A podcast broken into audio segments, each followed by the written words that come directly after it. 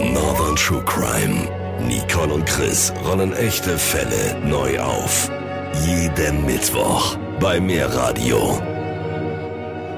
Moin und herzlich willkommen zur 26. Folge von Northern True Crime. Mein Name ist Nicole und ich habe den Chris bei mir. Ja, von mir auch ein herzliches Willkommen an unsere Zuhörer und natürlich auch an dich, Nicole. Nicole, wir haben heute eine Folge mit Bezug zu zwei Bundesländern und da es halt manchmal ein wenig streitig ist, welches Gericht oder welche Staatsanwaltschaft dafür zuständig ist, habe ich mir mal überlegt, dass wir vielleicht heute mal ein wenig darüber sprechen können. Denn in unserem Fall ist es nicht ganz einfach. Denn es ist einmal vielleicht Schleswig-Holstein zuständig, aber dann vielleicht auch noch ein anderes Bundesland. Aber bevor wir da jetzt genau einsteigen, wonach richtet sich denn jetzt überhaupt die Zuständigkeit? Da, wo der Täter wohnt oder wo das Opfer ist oder wo die Tat stattgefunden hat? Ja, das ist in der Tat gar nicht so einfach. Wenn man zum Beispiel erstmal den Tatort schon mal genau definieren will, das ist ganz vorne im Strafgesetzbuch, steht das gleich drin, unter Ort der Tat. Denn es ist nämlich eine Tat, ist an jedem Ort begangen, an dem der Täter gehandelt hat oder im Falle des Unterlassens hätte handeln müssen. Also wenn es jetzt zum Beispiel eine unterlassene Hilfeleistung ist, dass ja denn dann keine Handlung erfolgt, sondern eine Unterlassung. Oder an dem Ort, an dem der zum Tatbestand gehörende Erfolg eingetreten ist. Das hört sich jetzt auch immer so ein bisschen, bisschen doof an, der Erfolg eingetreten, aber der Täter beabsichtigt ja mit seiner Tat etwas, zum Beispiel, wenn man jetzt sagt, eine Sprengstoffexplosion, dann ist aus Sicht des Täters ja da an dem Ort wo das explodiert ist, der Erfolg eingetreten. Oder wenn das zum Beispiel nicht geklappt hat, da wo das hätte eintreten sollen. Das ist überall, wo der Tatort ist. Das war Paragraph 9, meintest du, ne?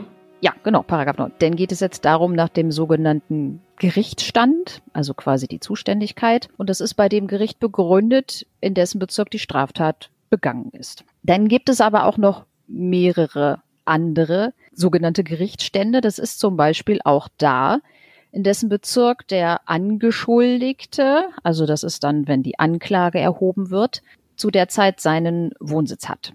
Oder wenn der halt keinen Wohnsitz hat in Deutschland, dann wo er sich aufhält oder wenn es das auch nicht gibt, wo sein letzter Wohnort war. In Paragraph 9 von der Strafprozessordnung haben wir dann auch noch stehen, dass das auch dort begründet ist, wo der Beschuldigte festgenommen wurde, also in dem Bezirk. Und in Paragraph 12 steht dann, dann drin, wenn es mehrere Gerichtsstände gibt, die da in Frage kommen, dann ist das immer so, dass das Gericht zuständig ist, welches zuerst mit der Sache befasst war. Es kann aber auch noch sein, dass sich die Gerichte dann untereinander streiten, wer überhaupt zuständig ist. Und dann entscheidet das gemeinschaftliche obere Gericht. Also wenn das jetzt zwei Landgerichte sind aus einem Oberlandesgerichtsbezirk, dann ist dann, das zuständige Oberlandesgericht. Wenn das jetzt aber Gerichte sind aus unterschiedlichen Bundesländern beispielsweise, dann ist das gemeinschaftliche obere Gericht der Bundesgerichtshof und die müssen dann dann über die Zuständigkeit entscheiden. Ich meine, das war neulich in einem Verfahren. Es geht ja auch wieder darum, dieser vermissten Fall von der Medi da haben sich auch die Strafvollstreckungskammern in Braunschweig und Kiel gestritten, wer da zuständig ist. Und da musste dann, dann der Bundesgerichtshof entscheiden, wer da dran ist. So viel jetzt erstmal zu der Zuständigkeit. Willst du mal anfangen? Ja, ich kann gerne mal anfangen, aber ich fand das schon mal sehr gut, dass du uns mal erklärt hast, wie ja jetzt die einzelnen Staatsanwaltschaften dann ermitteln können. Aber zu unserem heutigen Fall.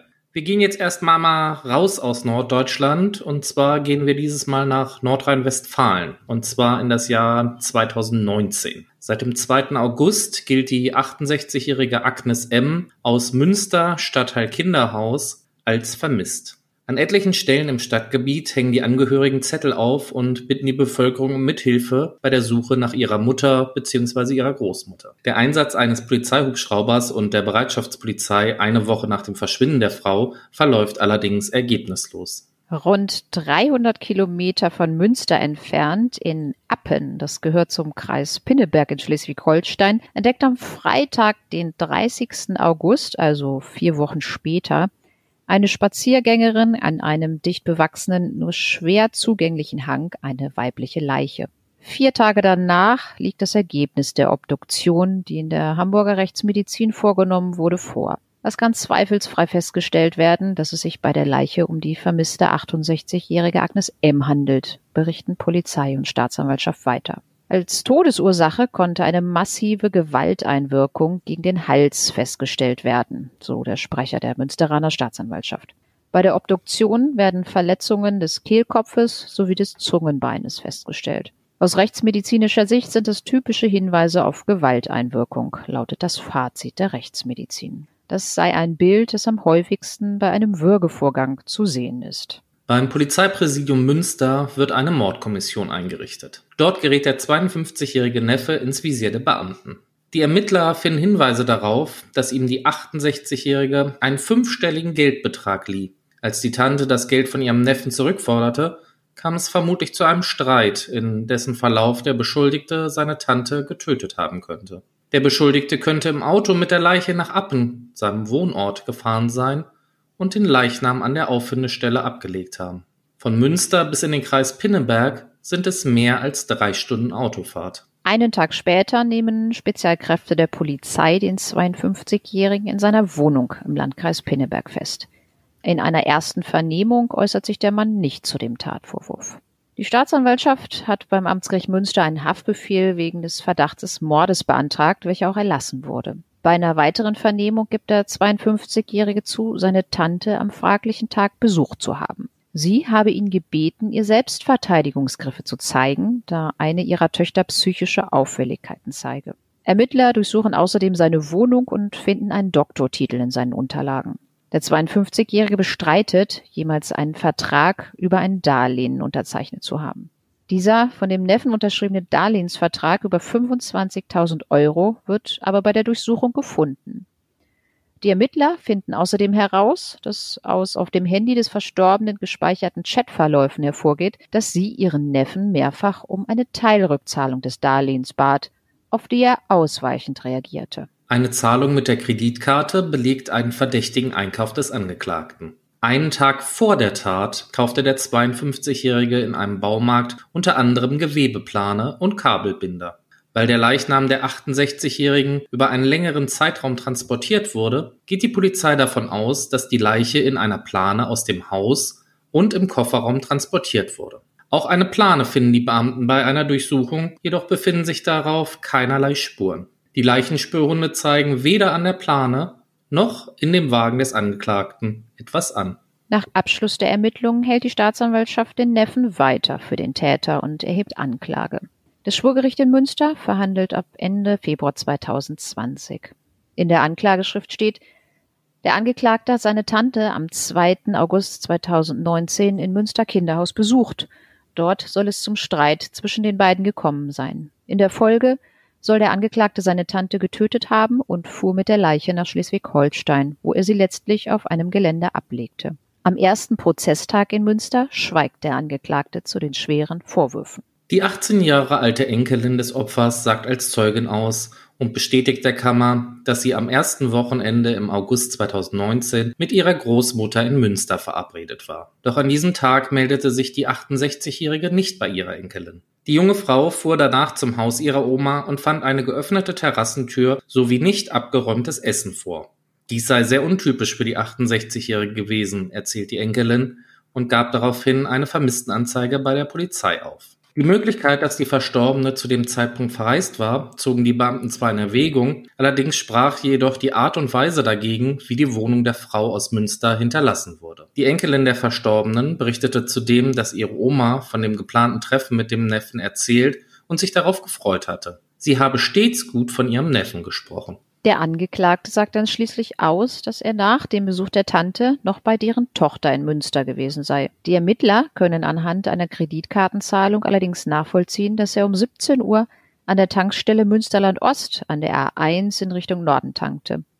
Es sei zeitlich unmöglich, die Entfernung von dem Haus der Verstorbenen zu deren Tochter und zu der Tankstelle zurückzulegen. Wer die Verkehrslage in Münster kennt, weiß, dass man das nicht schaffen kann, merkt der Vorsitzende an. Unter Tränen sagt die nächste Zeugin, eine 57 Jahre alte Frau, eine richtig gute Freundin des Opfers, aus. So habe sie am Tattag ein Auto mit dem Kennzeichen des Landkreises vor der Tür gesehen, aus dem der Angeklagte stammt. Einige Tage später habe sie sich Sorgen um ihre Freundin gemacht und die Wohnung der Verstorbenen betreten. Die Terrassentür sei offen gewesen. Auf dem Herd habe noch eine Pfanne gestanden. So hätte sie niemals das Haus verlassen, ist sich die Zeugin sicher. Auch das laut Zeuge schwierige Verhältnis der 68-Jährigen zu einer ihrer Töchter wird thematisiert. Wie die 57-Jährige aussagt, habe die Verstorbene manchmal Angst vor ihrer Tochter gehabt.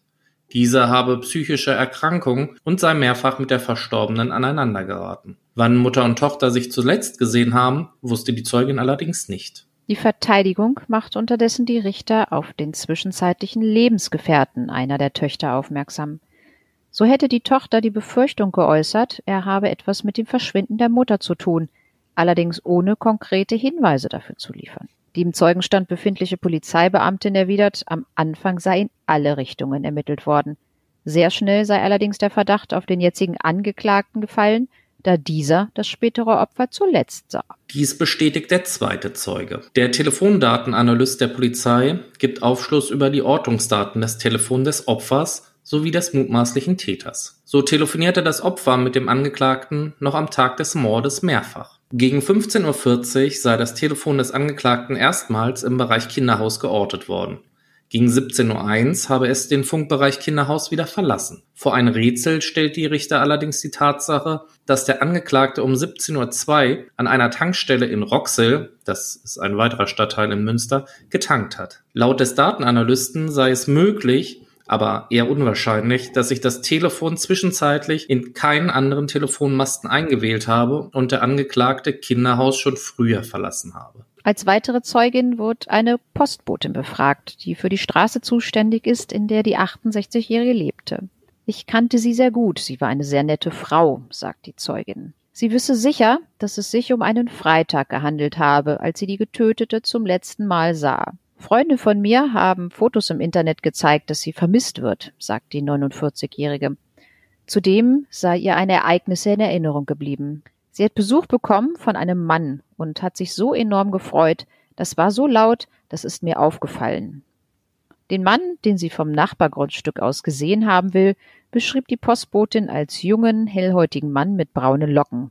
Ein richtiger Wuschelkopf. Dass es sich laut der Postbotin um einen Freitag gehandelt habe, ist insofern relevant, da die 68-Jährige am Freitag, den 2. August 2019, verschwand. Und weil die Beschreibung des Mannes, den sie laut ihrer Aussage an jenem Nachmittag gesehen haben will, überhaupt nicht auf den angeklagten 52-Jährigen passt. Gleiches gilt für den ehemaligen Freund der Tochter des Opfers, den die Tochter zwischenzeitlich zu verdächtigen schien. Die Angaben, ob der Angeklagte über Täterwissen verfüge und ob sein Auto Daten über seinen Aufenthaltsort gespeichert hat, beschäftigen die zweite große Strafkammer des Landgerichts Münster am nächsten Verhandlungstag. Vernommen wird ein sachverständiger Zeuge, der das Infotainment-System des Fahrzeugs des Angeklagten auswertete und ein Arbeitskollege des 52-jährigen Angeklagten. Der Sachverständige habe prüfen sollen, ob anhand von GPS-Daten nachvollzogen werden kann, wann das Auto wo war. Das sei jedoch, nach Aussage des Zeugen, nicht möglich gewesen. Bei der Befragung des Arbeitskollegen ging es darum, ob der Angeklagte Täterwissen hatte. Demnach soll der 52-Jährige, nachdem die Leiche von Agnes gefunden wurde, seinem Kollegen eine Datei mit dienstlichem Inhalt geschickt haben, mit dem Hinweis, sollte er demnächst länger nicht da sein, würde er ihm dazu ein Passwort zukommen lassen. Kurz nach seiner Verhaftung soll dies auch geschehen sein. Die Frage ist, ob das einen Rückschluss zulässt, dass der Angeklagte nach Auffinden der Getöteten damit rechnete, verhaftet zu werden. Der Zeuge hat jedoch auch ausgesagt, dass es vor dem Fund bereits Durchsuchungen bei dem 52-Jährigen gegeben habe. Er wusste also, dass er im Fokus von Ermittlungen stand. Die mit Spannung erwarteten Schlussvorträge von Verteidigung und Staatsanwaltschaft wurden unter Ausschluss der Öffentlichkeit gehört. Dass die Zuschauer den Saal verlassen mussten, begründet die Vorsitzende Richterin damit, dass auch die Vernehmung einer der Nebenklägerinnen, einer der Töchter der getöteten 68-Jährigen, nicht öffentlich stattgefunden hatte. Und so wurde später bekannt, dass die Staatsanwaltschaft gemäß der Anklageschrift eine lebenslange Haftstrafe wegen Mordes aus Habgier forderte. Der Staatsanwalt führt in seiner Begründung neben dem Tatmotiv verschiedene Indizien an, die aus seiner Sicht die Schuld des 52-Jährigen belegten darunter den Fundort der Leiche in der Nähe dessen Wohnortes in Schleswig-Holstein und dessen Handydaten, über die sich Rückschlüsse über dessen Aufhalt erziehen ließen. Beide Verteidiger plädieren hingegen auf Freispruch. Aus ihrer Sicht reichen die Indizien eben nicht aus, um ihrem Mandanten die Schuld nachzuweisen. Sie erklärten, dass der Angeklagte die Schulden hätte bezahlen können und somit keinen Grund gehabt hätte, sich sein Leben mit seiner Familie auf diese Weise kaputt zu machen. In seinem letzten Wort beteuert der Angeklagte noch einmal, dass er seine Tante nicht umgebracht habe. Er habe sie geliebt und ein Motiv habe er auch nicht gehabt. Im Übrigen hätte er als IT-Fachmann doch nie so viele Spuren hinterlassen und die Leiche der Tante doch nicht unweit seines Reihenhauses in Schleswig-Holstein abgelegt. Das Urteil der Kammer lautet schließlich auf eine lebenslange Freiheitsstrafe wegen Mordes. Der 52-jährige Angeklagte nimmt mit einer langsamen Bewegung die Brille ab und legt seinen Kopf auf den Tisch, als die Vorsitzende Richterin die Urteilsbegründung verliest. Wegen einer Vielzahl von Indizien zeigen sich die Richter davon überzeugt, dass der Neffe im August 2019 seine 68 Jahre alte Tante in Münster erwürgt und die Leiche anschließend in den Landkreis Pinneberg gebracht hat. Ein Indiz sind für die Richter die Auswertung der Handydaten des Angeklagten. Demnach war das Mobiltelefon zur Tatzeit in der Funkzelle eingewählt, die auch den Tatort abdeckt. Außerdem hatte der 52-Jährige nach Ansicht der Richter ein Motiv für die Gewalttat. Er hatte sich vor Jahren von seiner Tante 25.000 Euro geliehen und im Sommer 2019 stand die Rückzahlung des Geldes an. Das Gericht sah es als erwiesen an, dass die Tante keinen Cent zurückbekommen hat. Auch der Fundort der Leiche spricht aus Sicht der Richter für die Schuld des Angeklagten. Aus der Familie habe bis auf den 52-Jährigen niemand eine Beziehung nach Schleswig-Holstein heißt es in der Urteilsbegründung weiter. Der Angeklagte wohnt gerade einmal fünf Kilometer von der Böschung entfernt. Der Angeklagte habe am 1. August Plastikplane und Kabelbinder gekauft, mit dem festen Vorsatz, seine Tante zu töten. Am 2. August gegen 14 Uhr traf er bei seiner Tante ein. Nach dem Mittagessen dürfte sich das Gespräch zunächst um die Rückzahlung des Darlehens gedreht haben, so das Gericht. Um 15.42 Uhr verschickte die Frau eine letzte Textnachricht an ihre Tochter. Danach, so die Richterin, habe der 52-Jährige seine Tante erwürgt, in die Plane gewickelt und im Kofferraum seines Autos verstaut, weil er die 25.000 Euro nicht zurückzahlen wollte. Knapp vier Wochen später wurde die Leiche von der Spaziergängerin in der Nähe des Wohnhauses in Schleswig-Holstein gefunden. Dass kein anderer Täter in Frage kommt, führt das Gericht unter anderem auf die Tatsache zurück, dass sowohl das Handy des Täters als auch das Handy des Opfers zeitgleich aus jener Handyfunkzelle verschwanden, die das Haus der Getöteten abdeckt. Gegen 16.30 Uhr wurde das Handy der Frau nahe Wilkinghege entsorgt. Zeitgleich verharrte auch das Handy des Täters an dieser Stelle.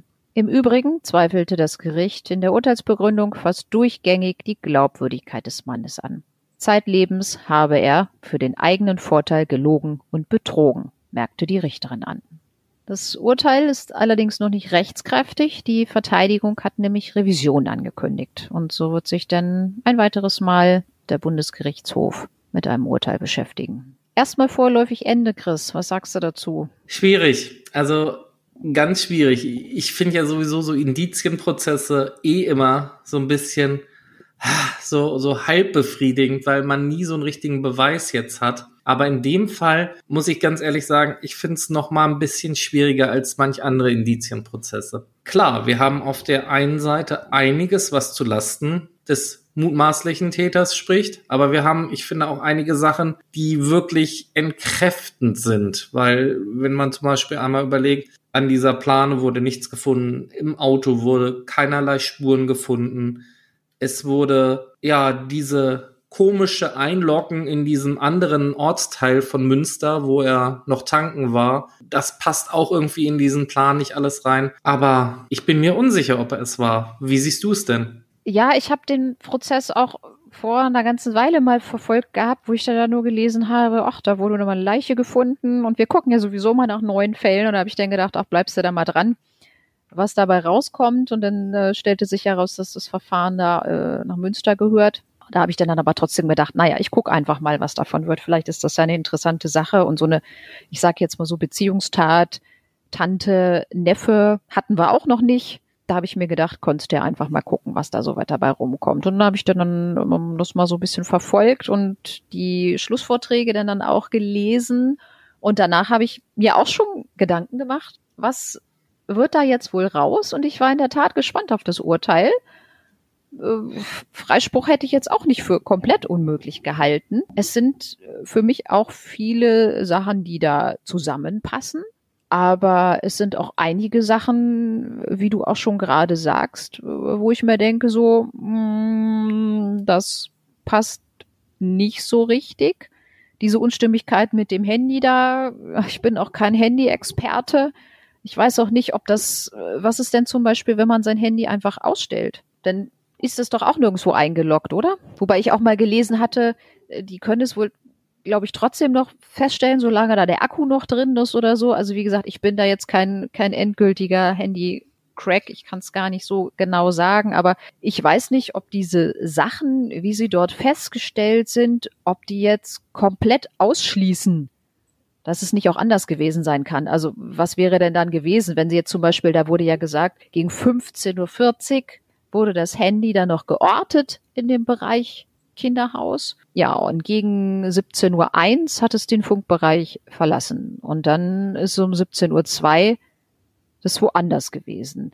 Ist das denn jetzt komplett ausgeschlossen, dass die Handys vielleicht nicht auch noch mal ein bisschen länger irgendwo eingeloggt werden oder sich vielleicht, wie gesagt, kann ich, kann ich nicht so genau sagen. Also dieser Datenanalyst hat ja auch gesagt, es ist zwar möglich, ja. dass der sich nicht zwischendurch irgendwo anders eingeloggt hat, aber eher unwahrscheinlich. Aber es ist ja nicht ausgeschlossen, dass es nicht tatsächlich so gewesen ist. Ne? Diese Sachen, klar, der kauft kurz vorher in einem Baumarkt Kabelbinder und eine Plastikplane ist auch schon mal richtig geschickt, dass dann irgendwie, ich weiß nicht, wie sie das denn jetzt nachvollzogen haben. Mit Kreditkarte hat er das bezahlt. Ich, ich wollte gerade sagen, das werden sie ja denn dann, ja, aber du musst ja dann dann auch erstmal gucken, in welchem Baumarkt war, in welchem Baumarkt war das. Solche Sachen hätte ich ja schon mal bar bezahlt. Ne? Das ist jetzt nicht besonders, jetzt nicht besonders clever. Ich weiß ja auch nicht, ob er überhaupt mit seinem Auto da war. Könnte ja auch sein, dass er sich vielleicht gegen Bargeld ein Auto gemietet hat, ist mit einem Mietwagen dahin gefahren die Plane, die die Polizei bei ihm gefunden hat, ist vielleicht nicht die Plane gewesen, die er auch zum Einwickeln der Leiche benutzt haben könnte. Das ist eine andere Plane gewesen oder er hat die Plane irgendwo sonst entsorgt. Keine Ahnung. Also, wie gesagt, für, für mich sind da auch einige Sachen, die passen da nicht so richtig zusammen. Diese Aussage von der Postbotin. Was wirst du denn?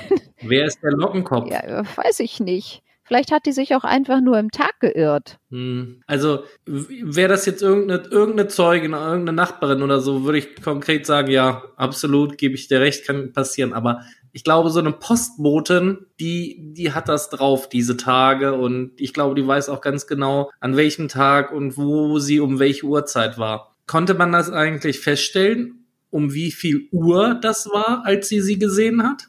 Ja, sie war sicher auf jeden Fall sicher, dass es sich um einen Freitag gehandelt hat. Also das äh, passte von der Zeit wohl her auch. Da wurde gesagt, an dem Nachmittag, Freitagnachmittag. Es kann ja auch sein, dass der Neffe vorher da war und sie sich danach mit noch jemand anders getroffen hat. Tja, hätte, hätte. Also da, ja, wie gesagt, also ein paar, paar Möglichkeiten, denke ich mal, gibt's da auch schon, aber es deuten ja wirklich viele Sachen auch auf den Angeklagten hin, ne? Diese Sache mit dem Darlehen, äh, dass er vorher in den Chatnachrichten dann, dann auch gesagt hat oder hat sich um die, um die Rückzahlung, sage ich jetzt mal so, gedrückt und ist wirklich so, dass sie noch nicht einen einzigen Cent zurückbekommen hatte, weil er es wahrscheinlich auch nicht möglich machen konnte, ihr da irgendwas zurückzuzahlen. Ne?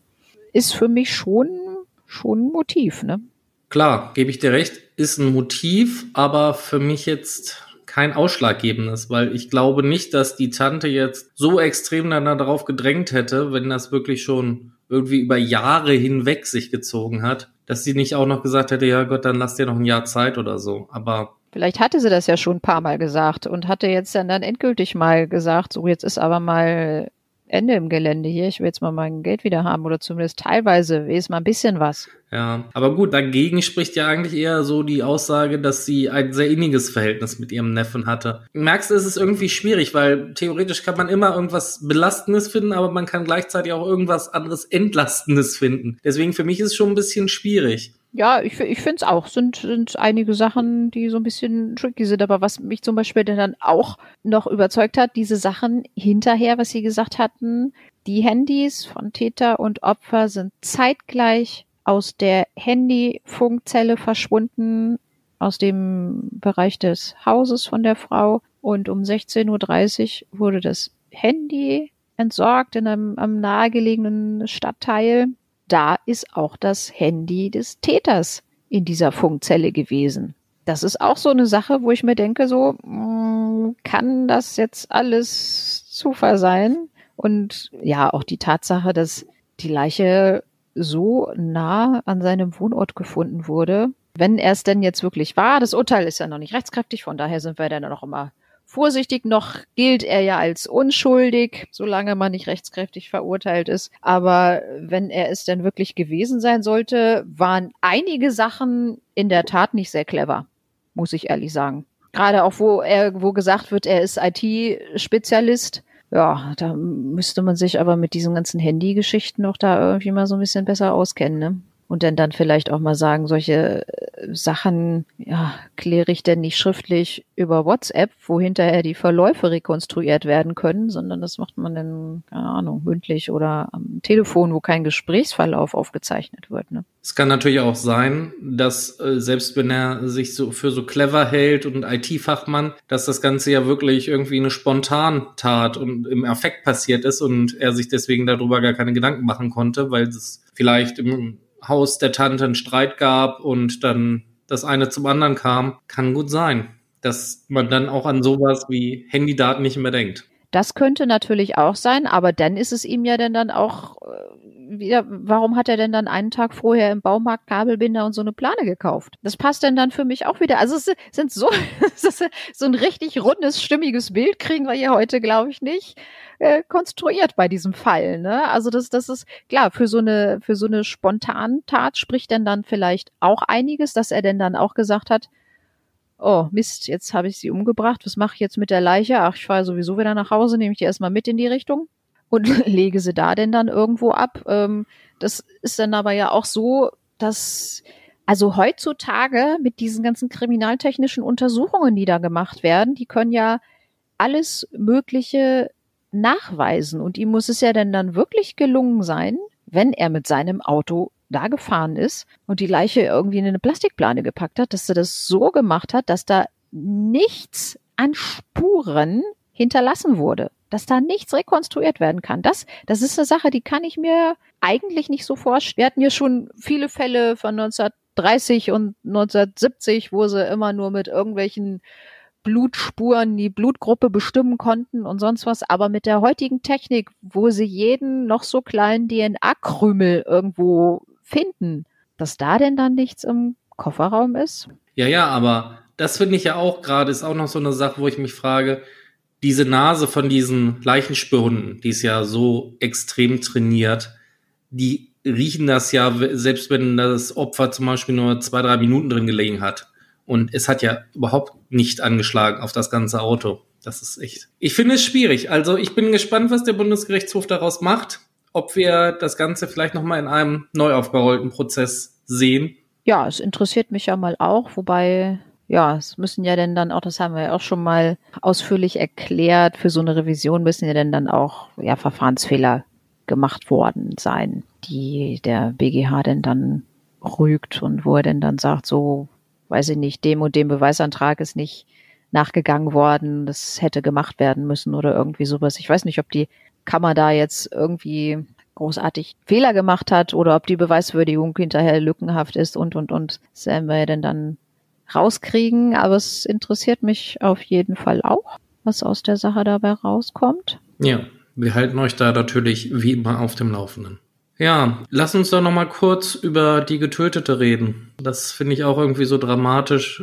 68-jährige Frau, ja, hat da schon ein bisschen Probleme mit ihrer Tochter gehabt und mit ihrem Freund und hat sich anscheinend ja laut Aussage der Postboten auf ihren Besuch sehr gefreut und dann war es irgendwie der letzte Besuch, den sie bekommen hat. Ja, ich finde es auch immer so tragisch, weil so eine Tat zerstört ja auch wirklich so eine ganze Familie. Ne?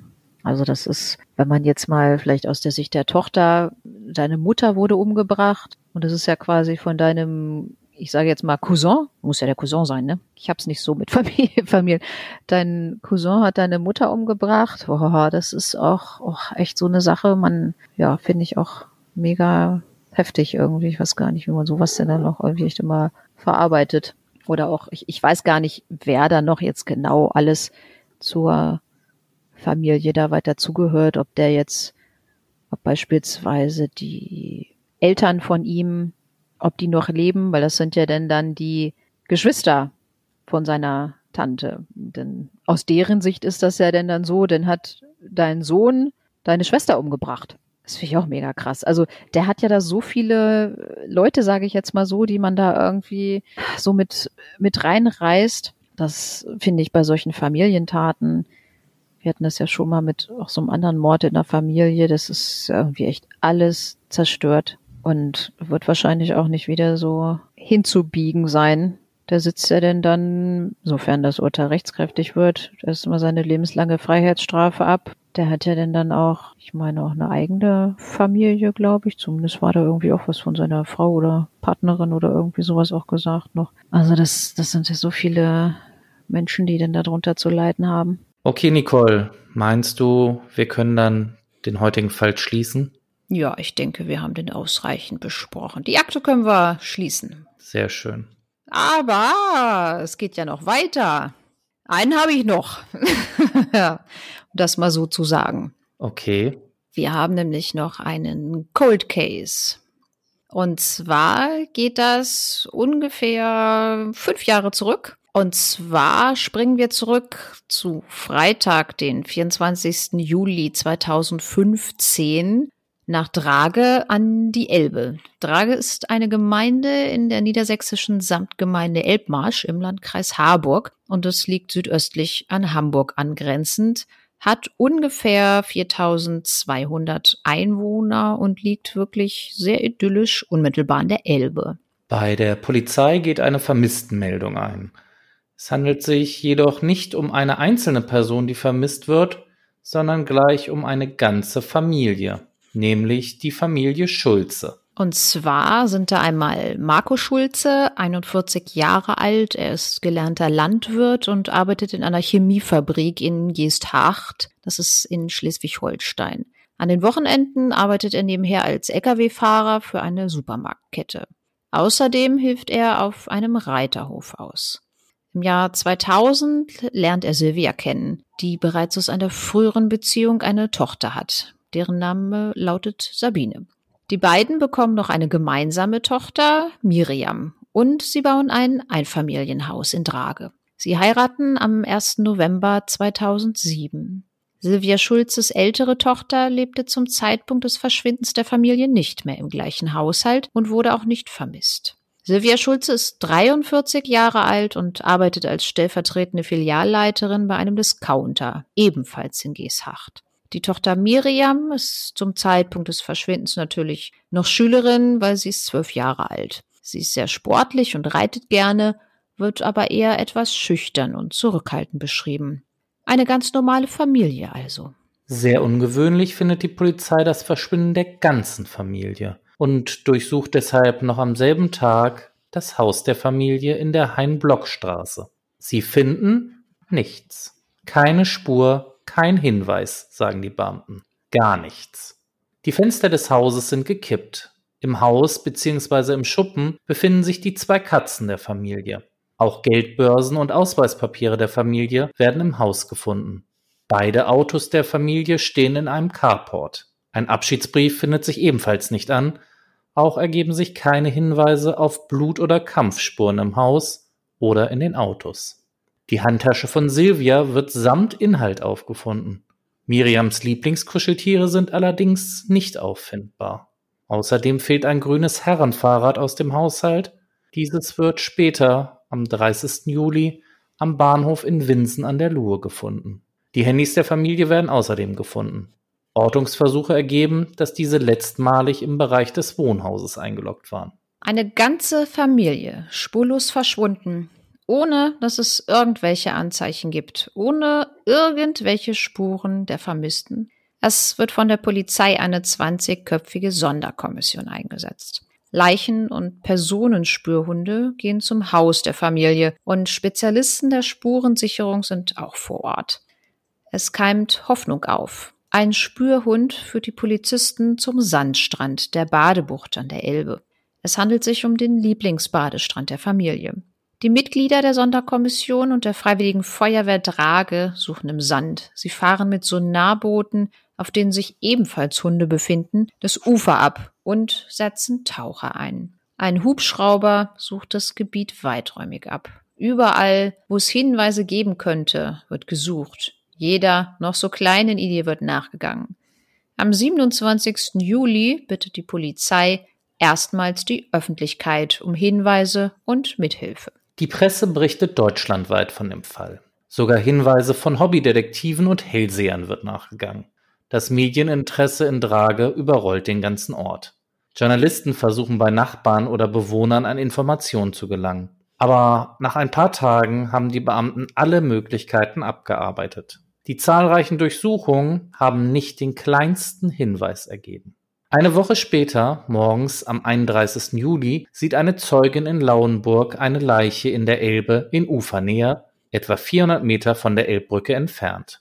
Lauenburg ist ein kleines Städtchen und liegt ungefähr 25 Kilometer stromaufwärts Richtung Hamburg. Die Brücke verbindet Niedersachsen und Schleswig-Holstein miteinander. Nach der Bergung besteht nach kurzer Zeit die Gewissheit, es handelt sich um Marco Schulze. Die Obduktion ergibt, dass er durch Ertrinken starb. Hinweise auf Fremdeinwirkung, beispielsweise Abwehrspuren, sind leider nicht ersichtlich. Der Todeszeitpunkt wird auf die Nacht vom 23. auf den 24. Juli datiert. Es gibt allerdings ein paar Besonderheiten. In der Nähe der Leiche wird das Fahrrad gefunden. Die Leiche ist mit einem Betonklotz beschwert, der mit Spanngurten am Körper befestigt ist. Er trägt gelbe Arbeitshandschuhe. Der Betonklotz stammt von einer Baustelle auf der Brücke. Auf dem Gepäckträger befinden sich weitere Spanngurte, identisch mit denen an der Leiche des Vaters. Spuren von Ehefrau und Tochter finden sich allerdings nicht. Erneut beginnen die Polizeibeamten mit Booten auf der Elbe mit Tauchern und Hunden zu suchen. Dieses Mal in der Nähe der Elbbrücke. Ein Personenspürhund zeigt an, dass der Familienvater mit seinem Rad von derselben Seite der Elbe auf die Brücke fuhr, auf der die Familie lebte. Weitere Spuren können aber auch dort nicht gesichert werden. Aus der Bevölkerung bekommt die Sonderkommission rund drei Wochen später einen Tipp.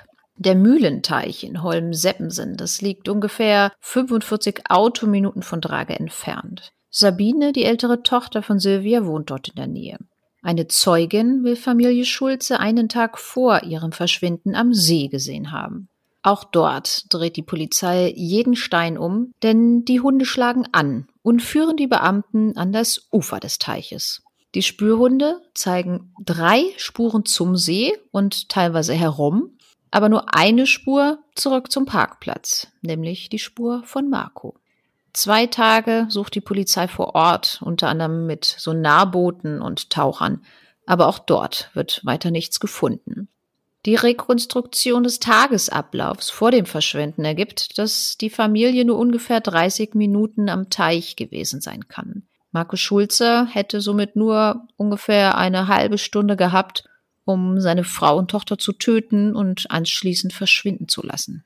Auch aufgrund der Beliebtheit des Ortes bei Spaziergängern und Joggern halten die Ermittler einen unbemerkten Doppelmord an dieser Stelle und den Abtransport beider Leichen für unwahrscheinlich, aber nicht für komplett ausgeschlossen. Die Polizei rekonstruiert anhand von Zeugenaussagen den kompletten Tagesablauf der Familie Schulze vor ihrem Verschwinden. Es handelt sich um Mittwoch, den 22. Juli, der letzte Schultag vor den Sommerferien. Marco Schulze hat an diesem 22. Juli frei. Er ist nach einer kleinen OP krankgeschrieben. Es ist 6.50 Uhr. Nachbarn sehen die Familie beim Frühstück am Küchentisch sitzen. Es ist 7.40 Uhr. Vater Marco fährt mit dem Familienauto, einem grauen Dacia Sandero, weg. Wohin, ist bis heute unklar. Fakt ist, dass ihn eine Zeugin zehn Minuten später im vier Kilometer entfernten Stove sieht, wo er wieder in Richtung Drage fährt. Es ist 8.15 Uhr. Mutter Silvia meldet ihre Tochter Miriam auch für den letzten Schultag vor den Sommerferien in der Schule krank, offenbar wegen Bauchschmerzen. In der Schule war Miriam bereits seit über einer Woche nicht. Zu einem Arzttermin am gleichen Tag erscheint sie nicht mehr, so dass es am 22. Juli kein Lebenszeichen mehr von ihr gibt. Andere Quellen berichten allerdings später, sie habe am Mittag des 22. Juli noch eine WhatsApp-Nachricht an eine Freundin verschickt. Es ist gegen 10 Uhr. Sylvia fährt zur Arbeit nach Geesthacht. Vater Marco bleibt zu Hause bei der Tochter. Bereits einen Tag zuvor hatte die Mutter Miriams Schulspind ausgeräumt und Bücher abgegeben. Der Grund ist für die Polizei bis heute ein Rätsel. Es ist 13.45 Uhr. Silvia Schulze erhält von ihrem Mann eine SMS, dass es Miriam wieder schlechter gehe. Er bittet seine Frau, nach Hause zu kommen. Silvia Schulze muss allerdings erst auf eine Ablösung warten und kann um 16.20 Uhr ihre Arbeitsstelle verlassen. Es ist 16.50 Uhr. Silvia Schulze kommt zu Hause an. Ihr Handy lockt sich in das häusliche WLAN ein. Es ist 17.25 Uhr. Markus Schulze bekommt einen Anruf vom Reiterhof, auf dem er einen Aushilfsjob hat. Er wird gefragt, ob er am nächsten Tag arbeiten könne. Entgegen seiner sonstigen Gewohnheit sagt er aber nicht sofort zu, sondern zögert mit der Antwort. Es ist 19.30 Uhr. Markus Schulze wird auf dem Reiterhof gesehen, wie er einen Stall ausfegt. Es ist 19.33 Uhr. Markus Schulze ruft seinen Schwiegervater zurück, der zwischenzeitlich anrief. Marco sagt, seine Frau und seine Tochter schliefen bereits. Jemand stellt offenbar die Mülltonne der Schulzes vor die Tür. Nachbarn sehen diese gegen 20 Uhr dort stehen. Es ist 20.58 Uhr. Das Handy von Markus Schulze meldet sich aus dem Funknetz ab.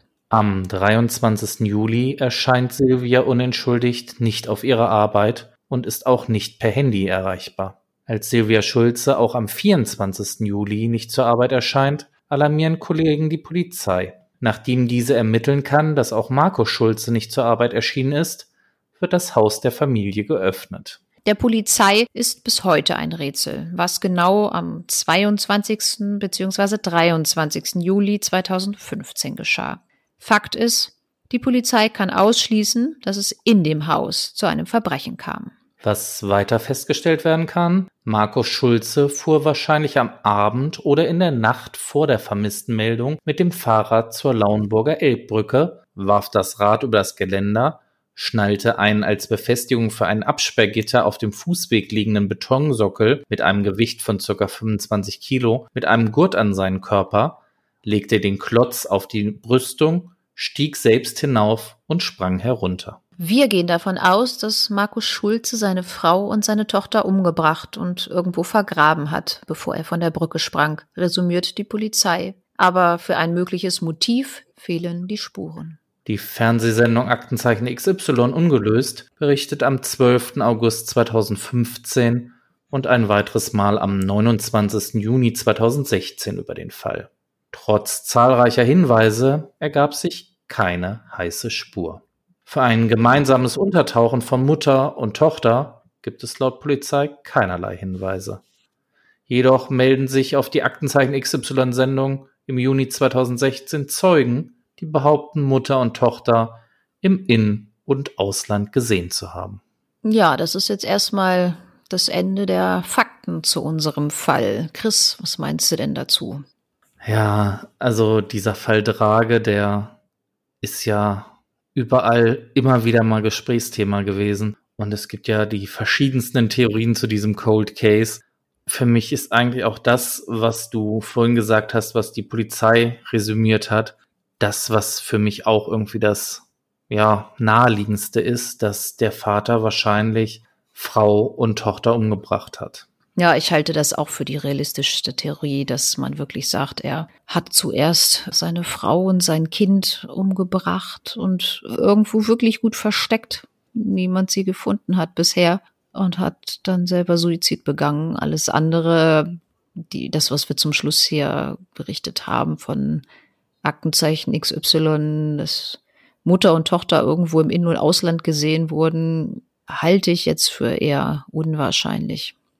Vor allen Dingen sind das ja auch offenbar unterschiedliche Orte gewesen und nicht mehrere Zeugen, die die beiden an einem einzigen Ort gesehen haben wollen. Das stimmt. Es gibt ja in diesem Fall viele Theorien und Du hast einige von diesen Theorien, die es gibt, ja mal zusammengetragen. Vielleicht können wir mal über die verschiedenen Theorien, die in dem Fall aufgestellt werden, mal kurz drüber sprechen. Ja, also da gibt's, da gibt's wirklich, wie du ja auch schon gesagt hast, bei solchen Cold Cases, dass scheint ja für die Leute immer wirklich so spannend zu sein, da irgendwelche abstrusen Theorien aufzustellen. Also ich, ich habe da auch wirklich viele gelesen, die halte ich für sowas von ausgeschlossen.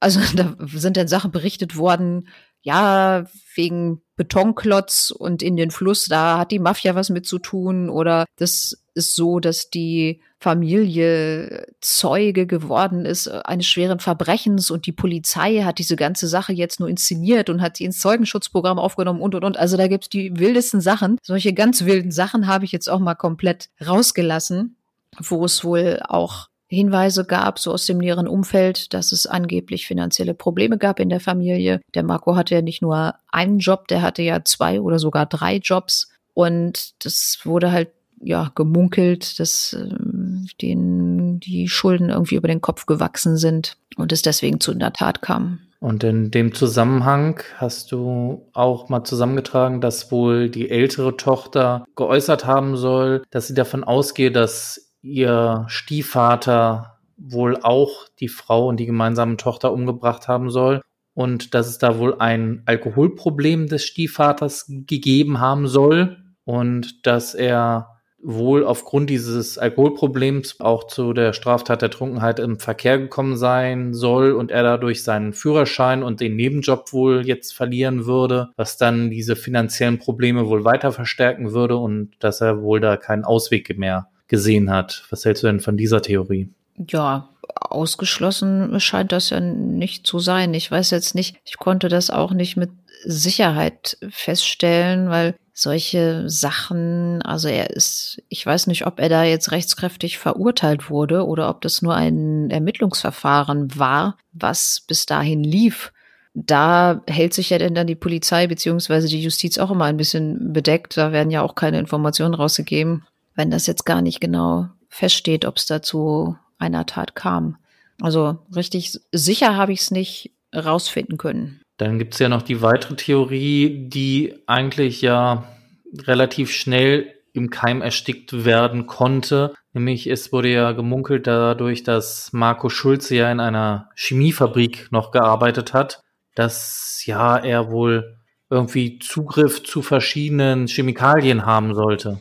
Ja, die, die Polizei hat da natürlich auch ermittelt und das ist in so einer Chemiefabrik ja nun auch alles genau aufgeschrieben.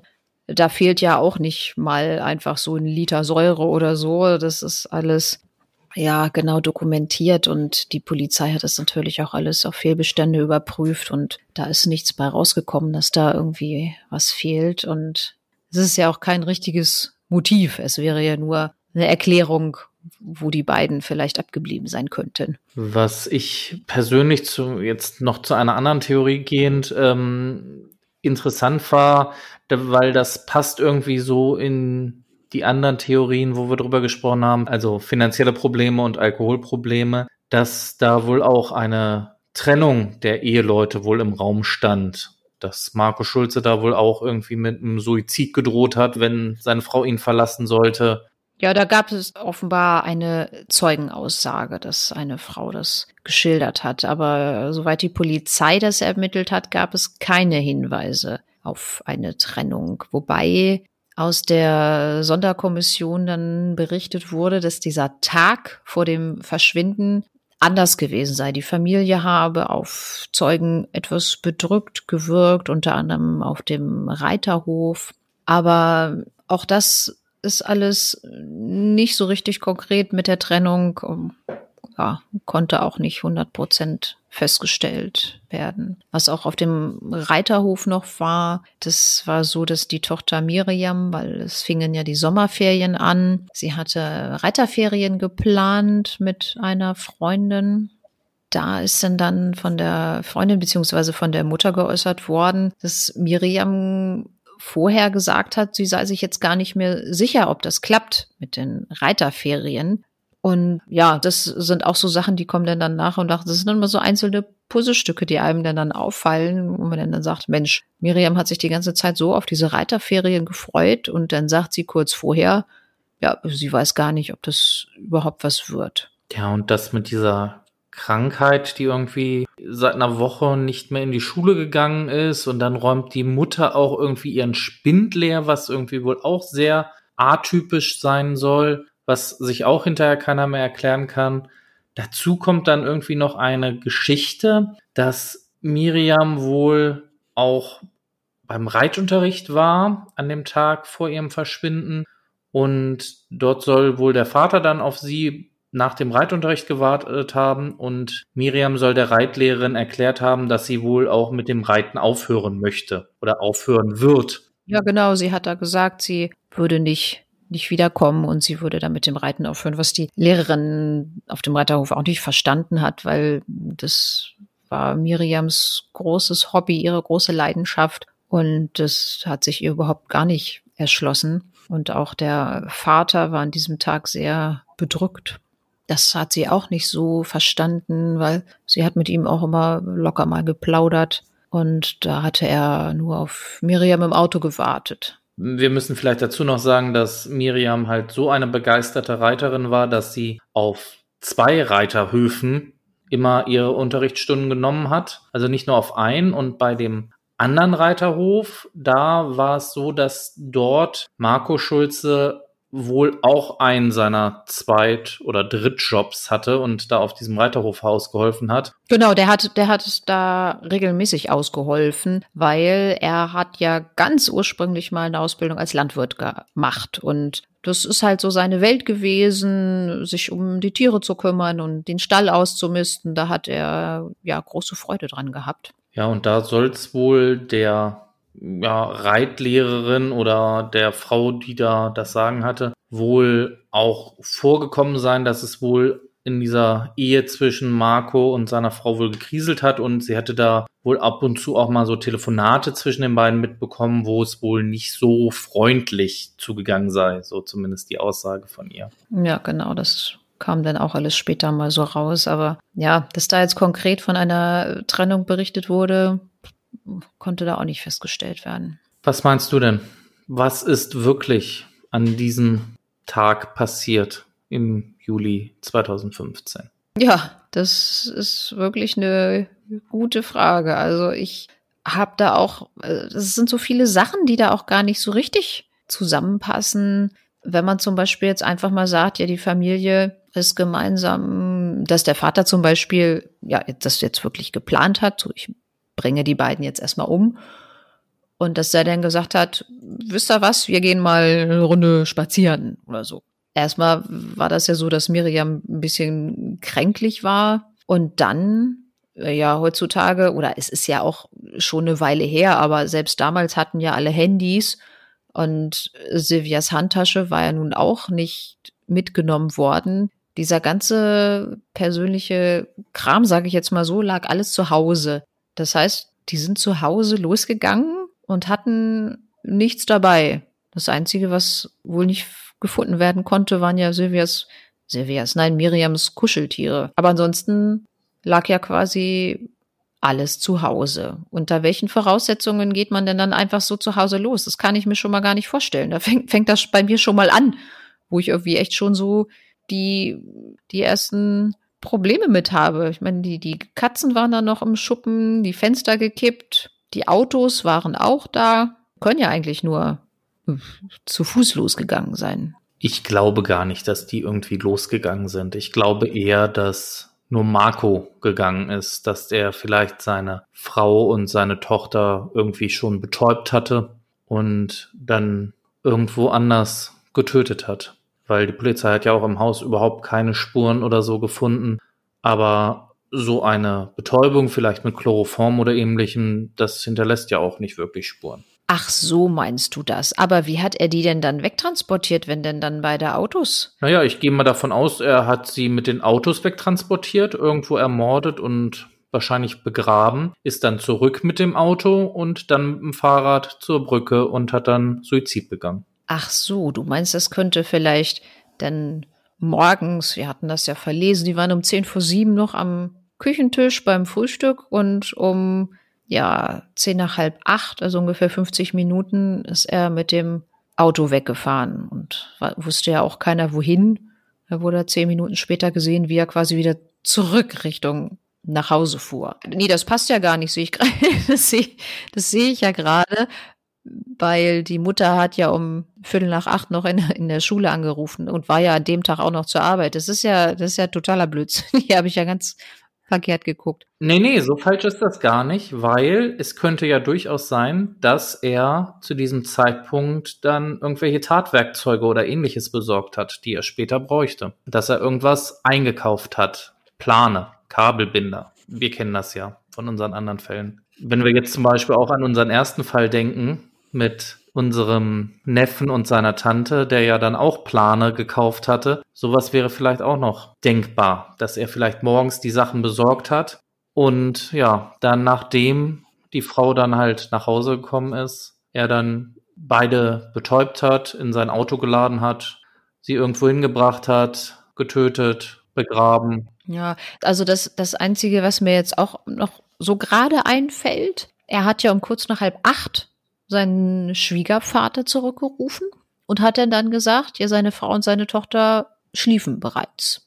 Um halb acht, ja klar, wenn man vielleicht krank ist, so als zwölfjähriges Kind, kann ich mir das noch vorstellen, aber seine Frau, die war ja jetzt nicht krank und als Erwachsener Mitte Juli um kurz nach halb acht schon schlafen, finde ich jetzt auch ein bisschen sehr früh. Absolut, vor allem, es gab ja auch keine Anzeichen, dass die Frau krank war. Genau, das meine ich ja auch. Also wahrscheinlich hat Marco da schon, ja, gewusst, dass der Vater seine Tochter nicht mehr erreichen wird und hat dann ihm einfach gesagt, so, nö, die schlafen schon.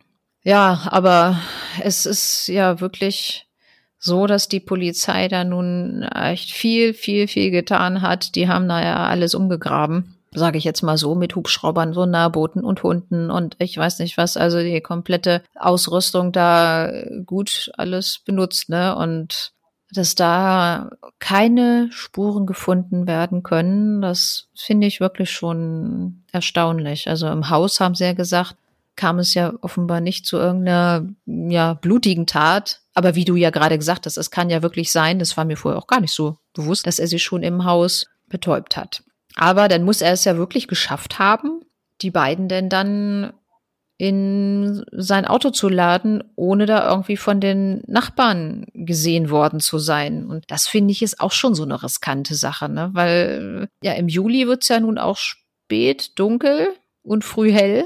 Also das kann ja wirklich denn dann nur nachts sein, wo er die denn dann irgendwie mal zur Seite schafft. Und selbst da muss man ja denn dann hoffen, dass nicht einer gerade mal abends nach Hause kommt oder der Zeitungsausträger schon früh unterwegs ist oder so. Ja, da hast du recht. Aber dazu würde es ja dann vielleicht auch passen, dass die Polizei ja den Todeszeitpunkt für Marco Schulze auf die Nacht zwischen dem 23. und 24. Juli datiert. Dass es in der Nacht zum Suizid kam. Das ist jetzt sein Tod, aber wann die anderen beiden gestorben sind, sofern sie überhaupt gestorben sind, man weiß es ja nun wirklich nicht. Ne? Also ganz, ganz ausgeschlossen, solange die Leichen nicht gefunden sind, kann man ja eigentlich nicht sagen, dass die beiden ja gestorben sind. Das stimmt. Aber du siehst, wir drehen uns jetzt so langsam ein bisschen im Kreis. Deswegen vielleicht, um unseren Fall noch zu beenden, obwohl er ja, wie gesagt, noch nicht beendet ist, kurz für alle unsere Hörer nochmal der Hinweis, wenn ihr irgendetwas wissen solltet zu dem Fall oder euch irgendwas einfällt, dass ihr vielleicht doch irgendwie Kontakt mit der Familie hattet oder so, wendet euch bitte an eure zuständige Polizeiinspektion und helft den Kollegen bei der Polizei vielleicht diesen Fall noch aufzuklären. Jeder kann sich ja mal seine eigenen Gedanken machen, was wirklich im Juli 2015 in Drage passiert ist. Teilt uns gerne mal eure Meinung zu dem Fall mit und natürlich wie immer über Instagram oder über unsere Internetseite. Gut, Nicole, können wir den Fall schließen? Genau, ich würde sagen, wir können diesen Fall auch erstmal schließen. Wobei ich bei diesen Cold Cases auch immer noch hoffe, dass die irgendwann doch nochmal aufgeklärt werden. Da gebe ich dir recht. Wie immer am Ende einer Folge von uns. Nicole, wo geht's denn das nächste Mal hin? Wir gehen diesmal wieder an die Ostseeküste also beziehungsweise an das Land, was an der Ostseeküste liegt. Und es nennt sich Mecklenburg-Vorpommern. Dann seid wieder gespannt. Nächste Woche Mittwoch 20 Uhr auf Meerradio und am Donnerstag dann ab 20 Uhr auf den anderen Podcast-Plattformen. Dann bleibt mir an dieser Stelle euch nur noch einen schönen guten Morgen, guten Mittag, guten Abend zu wünschen. Passt gut auf euch auf und bleibt gesund. Ja, von mir auch alles Gute. Vielen Dank fürs Zuhören. Bis zum nächsten Mal. Northern True Crime. Nicole und Chris rollen echte Fälle neu auf. Jeden Mittwoch. Exklusiv bei Mehrradio. Erst danach auf allen anderen Portalen.